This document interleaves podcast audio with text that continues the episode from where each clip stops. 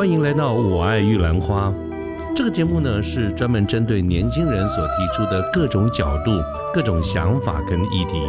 那么，欢迎您跟我们一起。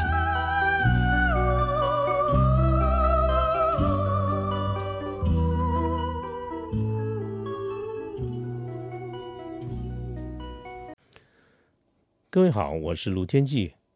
现在是民国一百一十二年的三月二十九号星期三的下午。今天我们想谈一个新的系列，就是古文新的《古文观止》哈。这《古文观止》是一本书，记载清朝的一本书，记载了很多的这个古文啊。那我今天呢想谈一些古文，所以我把它起了一个新的系列名字，叫《新古文观止》。那首先呢要谈的第一篇文章，就谈的是《礼记》里面的第九章，就是《礼运大同篇》。可是要谈到这个《礼运大同篇》之前，啊，我想先谈一下为什么今天会从这一篇开始。其实也是刚刚好了，就刚刚提到说，今天是三月二十九号，其实也也就是青年节。说起这个青年节啊，我想现在很多的朋友、听众朋友，尤其是呃。大多数，我相信大多数的年轻的、比较年轻的听众朋友们，可能对于青年节已经毫无印象，甚至不晓得今天有青年节这个事情哈。这个倒也是因为时代的这个变迁哈，原本也是呃想当然尔，也无可厚非了哈。那呃，但是跟简单的跟大家说明一下，这个青年节啊，原先它主要的一个目的就是纪纪念一百多年前，也在一九一一年的时候，在广州的革命运动啊，所以。的一场革命运动，那当时是由这个中国国民党的前身，就是同盟会所发起的一场革命，计划在当时的农历三月二十九号，国历大概四月四月二十几号的样样子哈。那后来，当然我们后来就统一用农历的三月二十九号来讲这个三二九青年节哈。所以当时的这场革命的运动是失败的哈，也造成了很多革命党人的死亡。那么事后呢，把大多数的呃这个阵亡的这个革命党人呢，就把他葬在广州的黄花岗这个地方。所以我们在很久以前的教科书，我们可以看得到，呃，一个一个所谓的黄花岗七十二烈士，指的就是这件事情。呃不不，据说当时是真正葬的是八十几个人啊，但是那个不晓得是我们中呃中国人对于三十六、七十二等等这些字数字的爱好，所以后后世就称它为黄花岗七十二烈士。那么这个革这场革命运动虽然失败了，但是它也同时在同一年，也就是半年以后。啊，就产生了双十革命啊，十月十号的这个双十革命，那当时是因为铁路运动的这个关系哈，造成这个湖北的这个清兵就调到四川去镇压，所以是在这个武昌哈武昌起义才能够顺利的成功哈，这个是一个当时也是一个阴错阳差的这些事情，日后呢，我想把它整理一下来跟各位说说当时的这个这个事情，今天不谈啊，今天重点不是谈这个。呃，黄花岗事件或者是辛亥革命哈，但是要谈的是他们两个的交集，就是呃，我们民国中华民国的诞生啊，最关键最关键的一位人物就是我们的国父孙中山先生啊，他有非常崇高的一个理想，所以在中国国民党到后来有很多的一些争议，包括今天大家各自有不同的一些看法啊，两岸也是一样，但是对于。这个中国国民党的总理，也就是我们一般同意大家共同推举的中华民国的国父孙中山先生，其实是两岸到目前为止都是共同推崇的一个人物哈。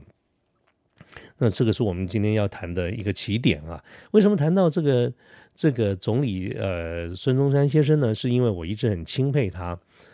有一个非常远大的一个一个梦想啊，去建立一个。自由平等一个大道之行啊，这就是我们今天讲的《礼运大同篇》。那也特别会想讲到这件事情的这个原因，是因为这两天有一个很重要的两岸新闻，我想各位应该也有有耳闻哈，就是呃，我们的前总统马英九先生在前天哈启程他的大陆返乡祭祖之旅，那中间排了好几站。其中呢，第一站也就是昨天是第一站，就到了南京的中山陵。刚才提到过哈，这个孙中山先生是两岸所共同推崇的。尽管两岸之间有很大的一个分歧哈，但对于总理呢，这孙中山先生大家有一个共同的推崇。所以这个第一站呢，就是马马英九总统哈，呃，马英九先生他就到了南京的中山陵去谒陵。那这个中山陵啊，这个陵这个字眼哈，我们跟大家稍微解释一下，是因为陵。啊，其实国父逝世在民国十四年啊，因为肝癌去世，距离民国的成立总共才过了十几年而已。所以，对于一个几千年的帝制，所以后来才衍生出来一个民主体制，才过了十四年，所以大家其实多少那个帝制思想都还在。从哪边可以看得出来呢？中山陵的这个“陵”这个字，这个“陵”啊，其实指的就是在古代来看，就是帝王、皇帝的。坟墓这个叫做陵，所以我们可以看到什么呃明十三陵啦，这个清东陵、清西陵等等这些，它指的都是皇帝的墓。所以中山陵这个字眼呢，其实多少还是有一个帝制的这个思想存在啊。虽然呃在这个中山陵里面有一块碑啊，上面是中国国民党的这个这刻的字，它是中国国民党。葬呃葬总理孙中山先生于此啊，这个是说明了这个是孙先生的坟墓啊，在这个地方。不过他是不是衣冠冢，我不就不确定了哈。那当然，这个昨天呢，就是马英九先生，马英九总统，他是第一站，他也呃先去了这个中山陵哈。那在台湾呢，我们就不是那那么方便，时时刻刻能够真的到了中山陵去。可是如果在台湾，我们呢要想到缅怀孙先生的话，我们还是有地方可以去的啊。是哪里呢？就是台北市的国父纪念馆啊，在这个逸仙路啊、仁爱路这个地方，它也是一个我小的时候，或不不不，我们家小朋友小的时候，啊，我们经常去的一个地方，非常漂亮的一些花园啦等等哈。好，逐渐讲到重点了哈。刚才我一直提到，就是说。对于嗯，国父孙中山先生，我个人有非常高度的推崇哈。除了他这个忧国忧民、救国救民的这个情怀之外呢，他也有一个非常宏大的一个理想。而这个理想呢，就是要建立一个自由平等哈、这个和平的这个中国。那么这些理想呢，在哪里体现呢？其实它跟我们今天要讲的这个主题叫“礼运大同篇”哈，有高度的相关，就在。台北的仁爱路的国父纪念馆，它的你看哈，在台湾就已经叫国父纪念馆了，就不会再叫陵了哈。就是随着时代的这个演进啊，那么大家对于这种民主的思想也真正的需要一些时间去把它深化哈。所以在国父纪念馆的这个大厅里面，呃，国父的这个这个坐像下面就有一块铜牌，上面刻的。就是我今天要跟大家谈的一个《礼运大同篇》。这个《礼运大同篇》里面所接触的一个世界，你可以说它是一个乌托邦的世界，你可以说它是一个理想世界，你也可以说它是一个理论极限值啊。但终归呢，它基它是非常高度的反映了国父孙中山间对于我们这个理想的大同社会的一个期待哈。所以我想，我们今天谈古文的话，我是先想从这个《礼运大同篇》。来跟大家聊一聊哈，那这个《礼运大同篇》的礼就其实《礼运》哈大同篇是《礼记》啊，这个《礼记》呢就是孔子的一些门生跟他的后面后世的这个学者他所记载的哈。当在在孔子那个年代没有《礼礼记》这一本书啊，他是到汉朝时候才编的。那其中呢，这个《礼记》的第九篇就是我们今天讲的这个《礼礼运大同篇》。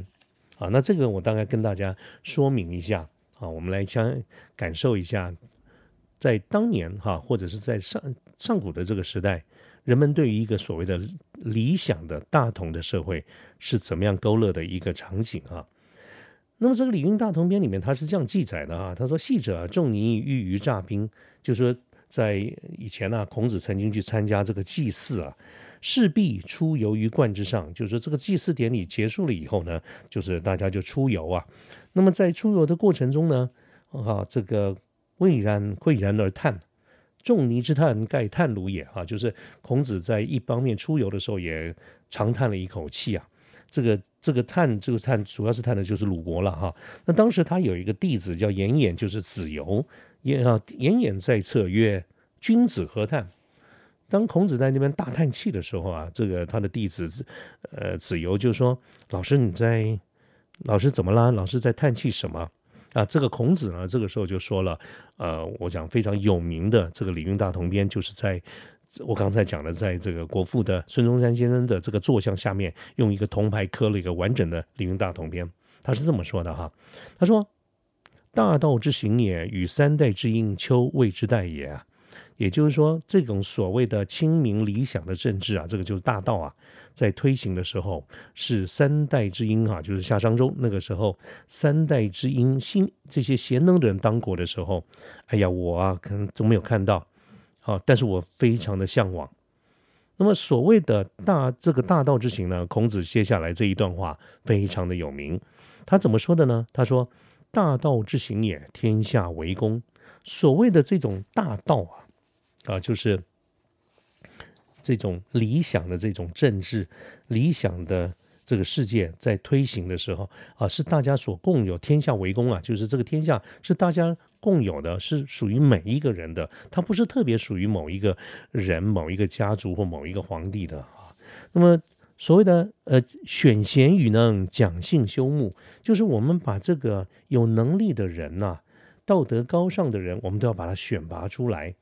啊，然后呢？呃，给他一些重任，这不就是今天的选举制度？它不就是民主的这个制度吗？所以，其实其实民主的这个思想的萌芽，在很早，在在这个时候，《礼礼礼运大同篇》的时候就已经出来了，选贤与能嘛。那讲信修睦，就是我们大家做人呐，要讲求这个诚信，要培养和睦的这个气氛，它不就是我们所谈的？呃，这个四维八德吗，啊，都不就是我们谈的很多的呃修身齐家治国平天下的这些道理嘛，哈。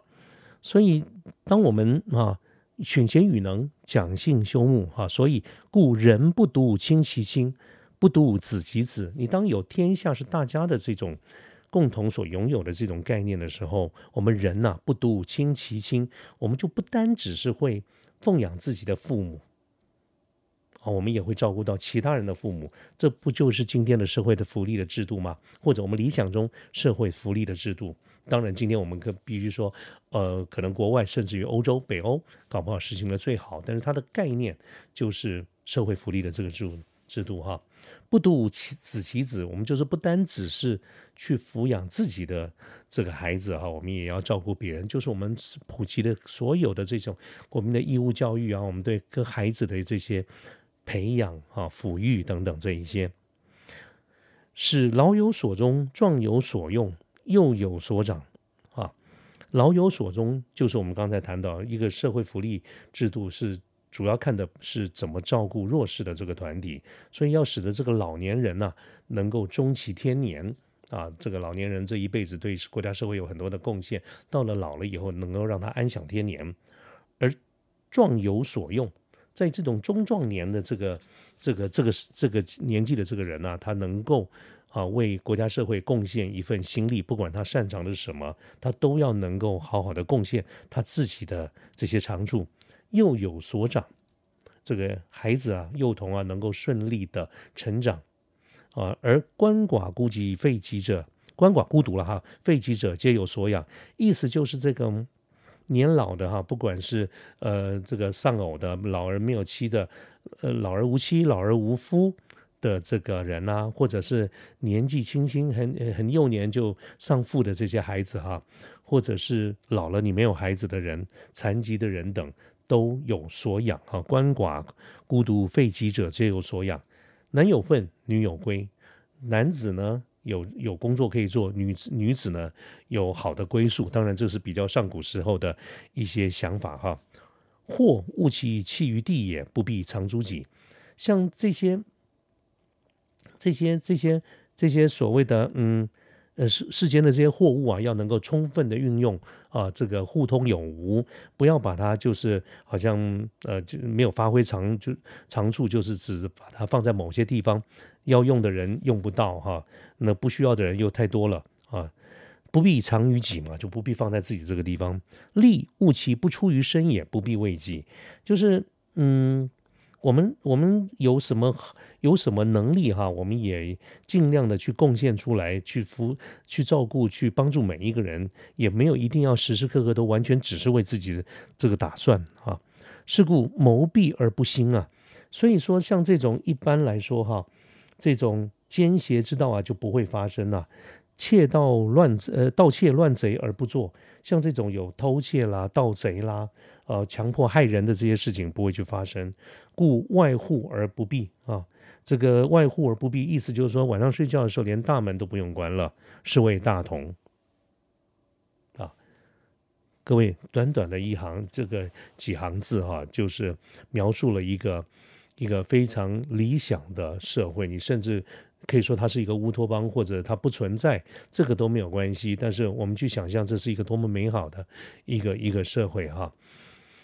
嗯，我相信这个可能是一个我理论的极限值。可是我我年轻的时候觉得说讲这个都是屁话，根本就不可能的，就是自己那边讲爽的。可是我现在随着年事的渐长，我就觉得这些想法哈，你不。不管它是一个理想值，或者是一个极限值，可是它就像是一个北极星一样，它就像是一个一个路影子一样。其实，在很多我们每天活在这种纷纷扰扰的这个世界里面，哈，有的时候我们的价值观都会受到很多的一个冲击，甚至有很多的呃这种徘徊，不晓得我们这样想的对不对，走的对不对。这个时候呢？呃，我们看到《礼运大同篇》这样的一个大同理想社会，其实就相当于迷路的时候抬起头来看看天上的北极星，就相当于我们找不到的时候打开我们的 Google Map 一样。啊，跟这个 Google Map 呢，呃，有的时候也会带错路，但是大体上来说，它还是能够帮我们带到我们想要去的这个地方。啊，所以我觉得，不管它能不能实现啊，我觉得它都是给我们心中带来的一丝希望。我们只要能够有希望，我们就愿意继续的往前去努力啊！所以我年纪年事渐长以后，对于《礼运大同篇》的所描述的这种境界哈，也就不再嗤之以鼻，而且我还相反的，我还越来越蛮欣赏这件事情。不管它存不存在于我们现实生活中，我觉得它对我而言都是一个北极星的那种角色，都是 Google Map 的这样的一个功能哈。所以我非常的嗯。越来越喜欢它啊，所以跟大家来推荐一下啊。那我还是讲一下哈，我们在最后再念一下给大家听啊。这个大头礼运大同篇就是说：大道之行也，天天下为公，选贤与能，讲信修睦，故人不独亲其亲，不独子其子，使老有所终，壮有所用，幼有所长，鳏寡孤独废疾者皆有所养，男有份，女有归。或误其弃于地也，不必长于己；利误其不出于身也，不必为己。是故谋闭而不兴，盗窃乱贼而不作，故外户而不闭，是谓大同。大同啊！大家如果对这个文文章是哪些字有兴趣，我想，呃，你上 Google 去查一下，任何一下就打“李运大同”，你会看到许许多多对这方面的一个记载啊。好，那我想这个今天呢，在这个呃青年节感感怀这个缅怀青年节，缅怀总理哈这个孙中山先生的这种救国救世的这种理想啊，我们一起心中想着李运大同篇哈，不管他离我们有多远啊，只要他在我们的头上，我们就把它当成北极星吧啊。今天的节目就到这个地方，跟大家做一个分享，谢谢大家，拜拜。